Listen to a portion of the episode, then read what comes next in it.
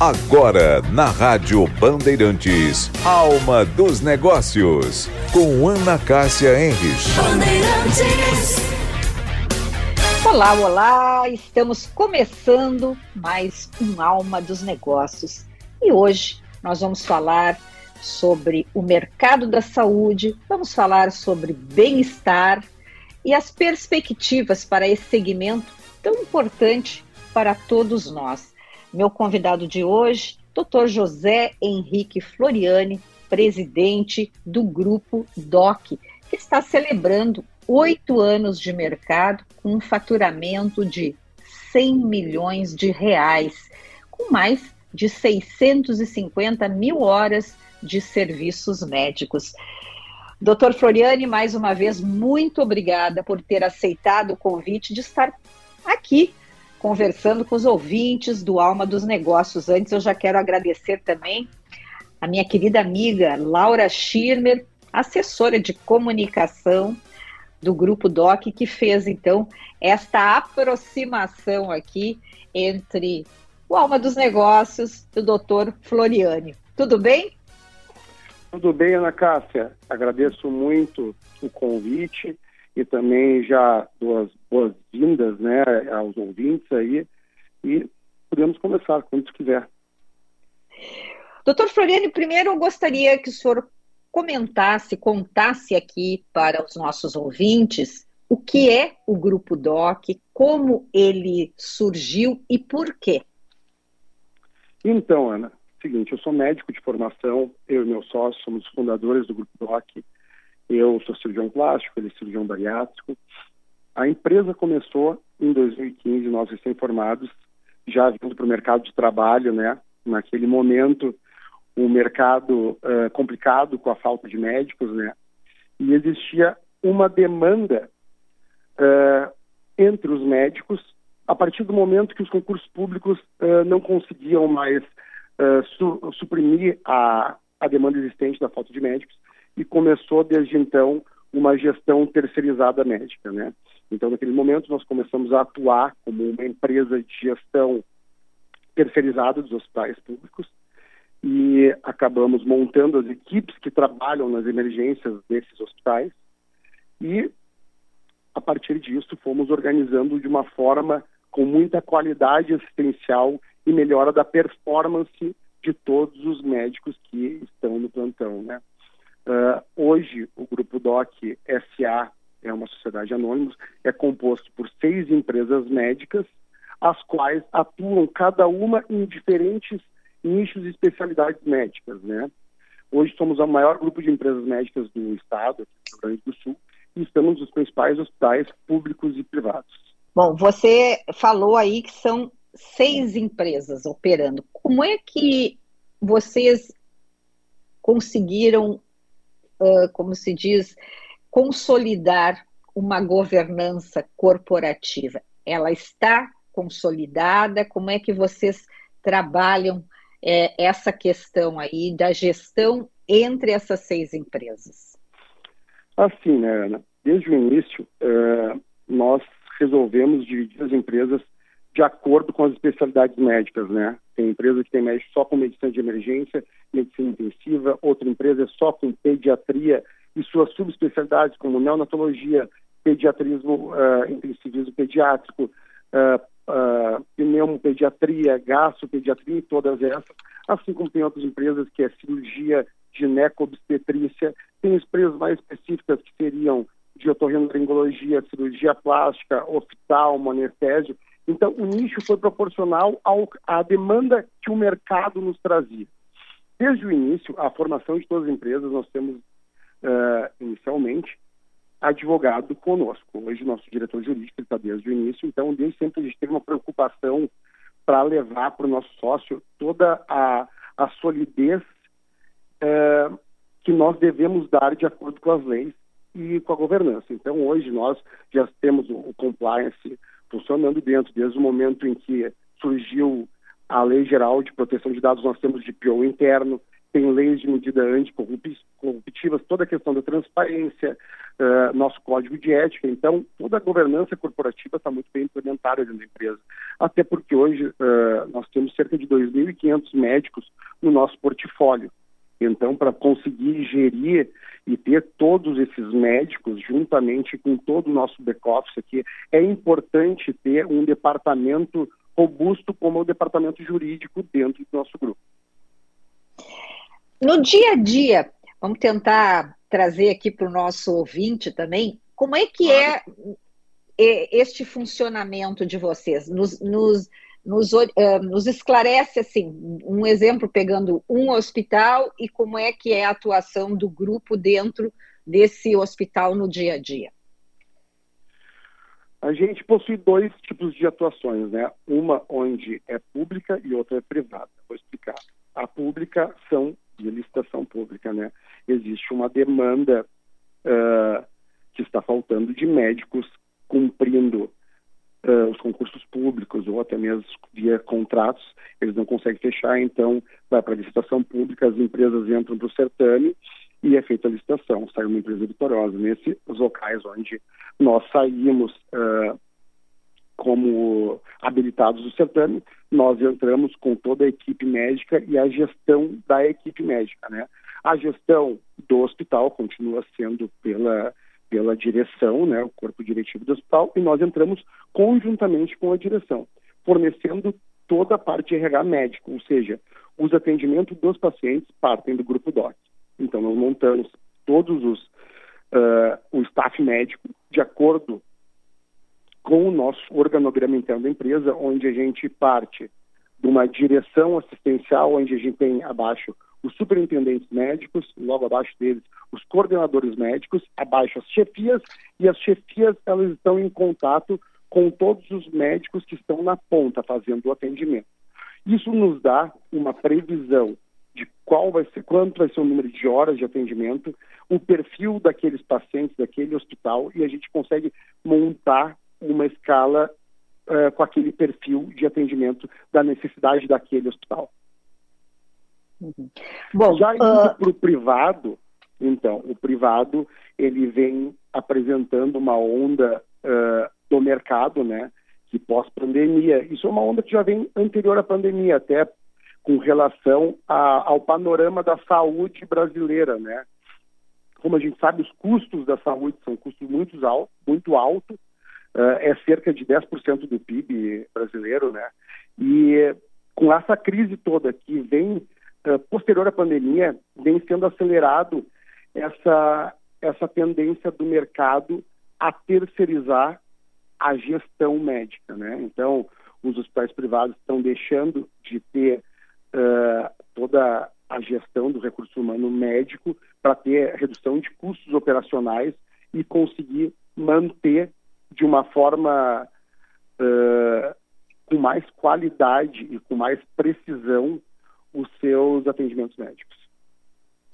E como é que vocês fazem, por exemplo, na parte essa de RH, no caso da, da, da gestão de, de, de, pessoas, né, de, de recursos humanos, é, como é que vocês trabalham? Quais são as métricas e quais são as principais uh, características que vocês buscam desses profissionais? Olha, todos os profissionais ali, como eu falei, são um portfólio de cerca de 2.500 médicos. Todos os médicos da empresa, eles uh, passam por, por todos os departamentos aqui antes de entrar, né? Desde o jurídico, o comercial, o assistencial. O médico é convidado a entrar, ele faz parte da sociedade, da empresa. Então, uh, de acordo com todas as, as regras uh, do, do compliance, e eles vão ser organizados aqui conforme o perfil de cada médico, né? Então, temos médicos com mais de 30 especialidades. Então, esses, essas especialidades elas são alocadas conforme a necessidade dos hospitais. Uhum.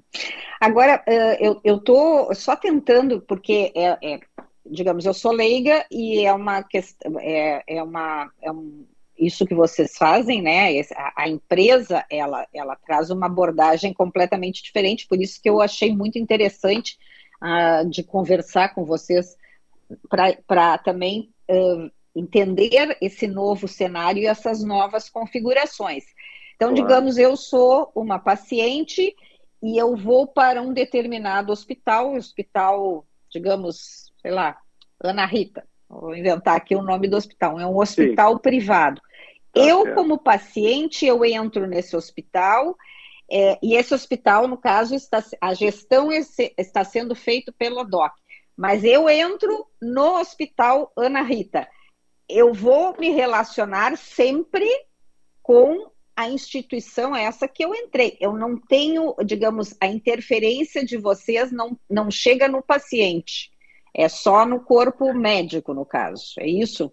Exato, Ana, exato. Então, assim, o paciente, para o paciente não muda nada. Pelo contrário, ele vai ser tão bem atendido como se o, se o corpo clínico fosse de RH próprio do hospital.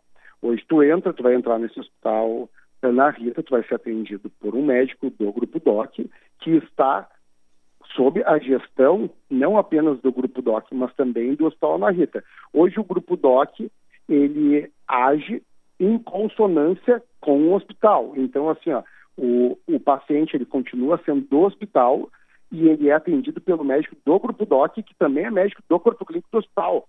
Então, assim, o vínculo do médico com a instituição, ele continua sendo de uma forma uh, terceirizada. Ele não é mais o médico, ele é um CLT do hospital.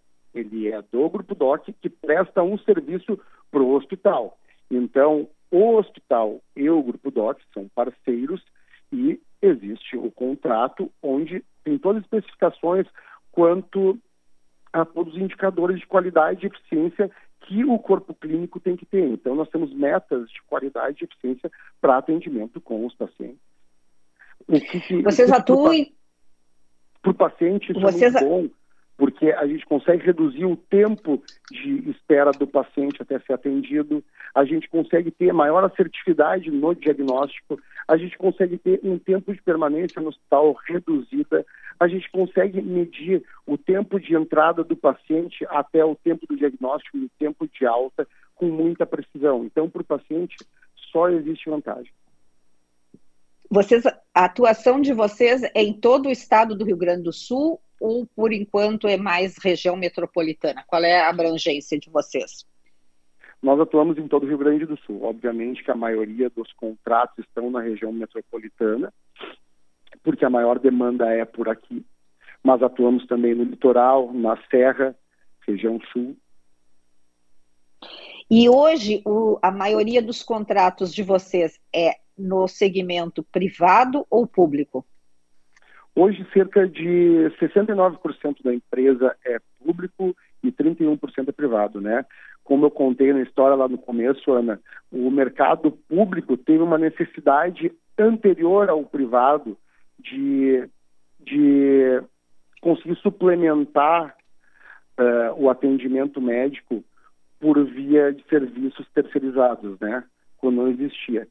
E hoje percebe-se, obviamente, que a gente consegue ter uma redução, além da redução de custos, redução de perdas e aumento da margem operacional para os hospitais privados, tendo uma empresa de gestão médica como o Grupo DOC aliada à, à direção do hospital.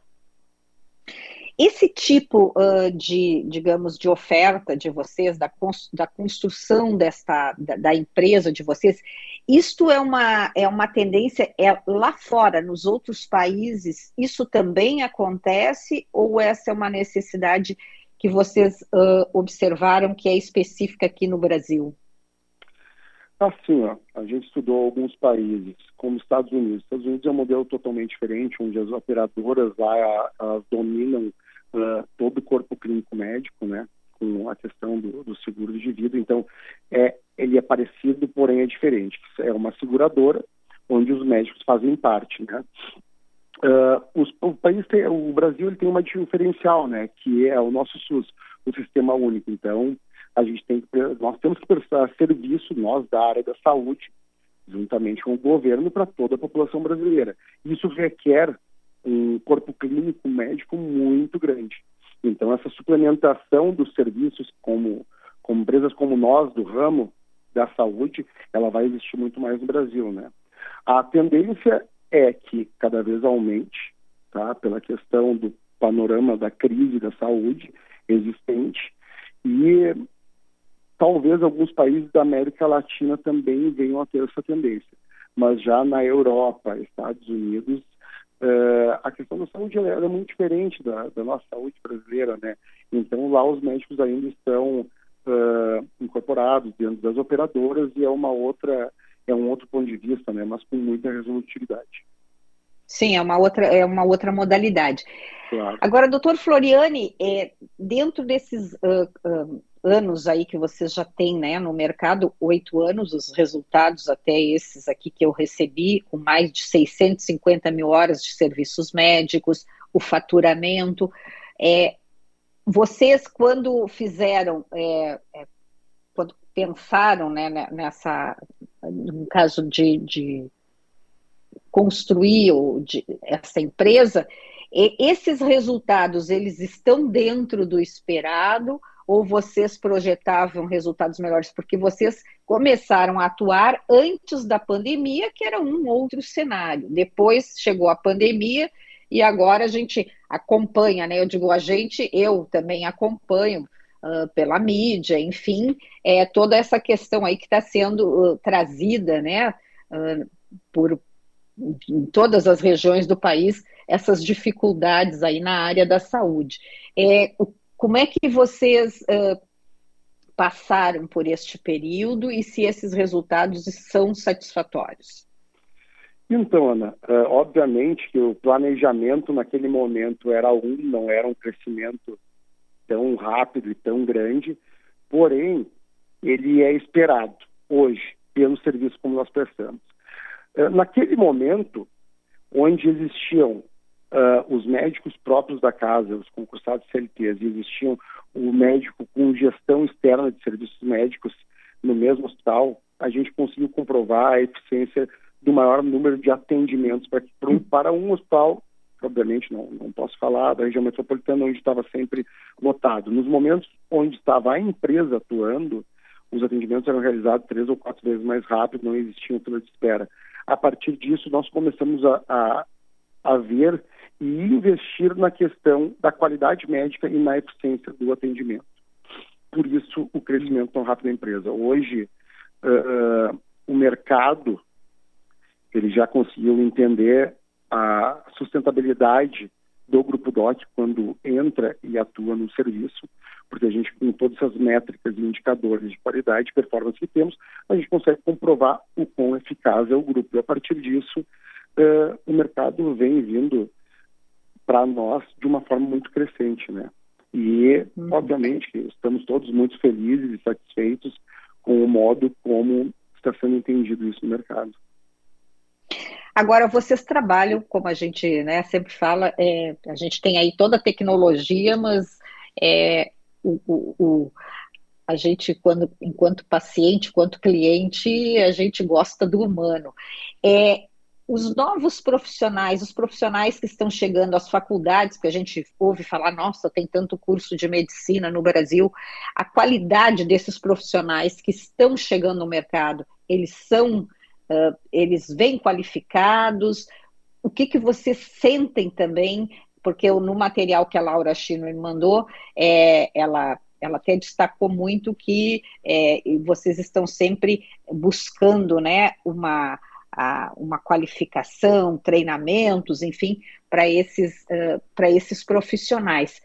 E, eles chegam prontos? Como é que as faculdades estão entregando os profissionais para o mercado hoje? Então, Ana, nesse mesmo olhar, uh, hoje são cerca de 2 mil novos médicos só no estado do Rio Grande do Sul por ano. E obviamente que não foi, essas faculdades elas foram criadas da noite para o dia, onde não existia uma infraestrutura uh, o suficiente para essa demanda que criou-se do nada. Então, hoje, os alunos eles estão saindo não tão bem preparados quanto antigamente. Antigamente nós tínhamos muito mais prática médica.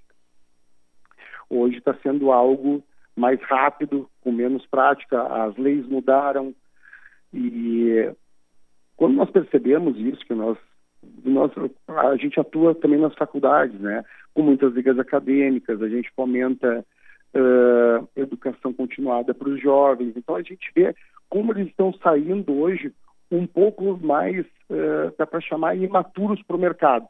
Eles precisam estudar uhum. mais, então a gente começa a colocar os médicos recém-formados em locais mais tranquilos, até mesmo telemedicina, onde não é uma sala uh, com uma sala onde existem pacientes críticos, algo assim para ter um treinamento a mais. Então, uh, o Grupo DOC vem pensando muito disso. Nós temos um núcleo de ensino dentro do, da empresa. Temos dois núcleos principais, que é o núcleo de qualidade médica e o núcleo de ensino, de ensino que é educação médica continuada, onde os nossos médicos passam por frequentes treinamentos, uh, concursos que nós fomentamos uh, e também congressos. Uh, a gente tem videoaulas, temos tudo isso até mesmo para o próprio médico se sentir sempre acolhido pela empresa. Nós temos todas as nossas chefias e coordenadores médicos, muitas vezes em loco, para poder auxiliar o jovem médico e, ao mesmo tempo, nós fomentamos a educação médica continuada para termos sempre médicos com qualidade. Quais são hoje as principais necessidades assim que vocês observam que esses profissionais não trazem quando chegam para esse mercado? A necessidade é a seguinte: hoje a gente uh, existe uma população brasileira onde grande parte está doente, a gente precisa suprir essa demanda toda. Uh, existem doenças que foram agravadas muito com a pandemia, tratamentos que foram descontinuados, então hoje o paciente está chegando mais grave do que antes da pandemia, pelo, pela demanda que ficou reprimida naqueles dois, três anos. Então, hoje a gente sente que os nossos médicos precisam estar mais preparados para esse número aumentado de pacientes que estão mais críticos do que antes.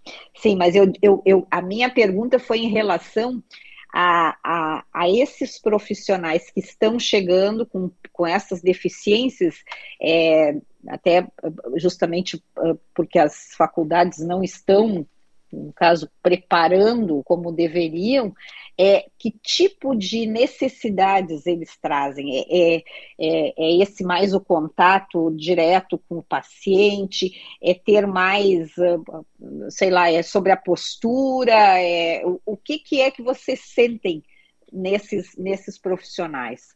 Quais são as, as eh, não é as, as carências que esses profissionais, com que carências eles chegam? É bem complexo falar assim, porque a gente vai generalizar, né, Ana?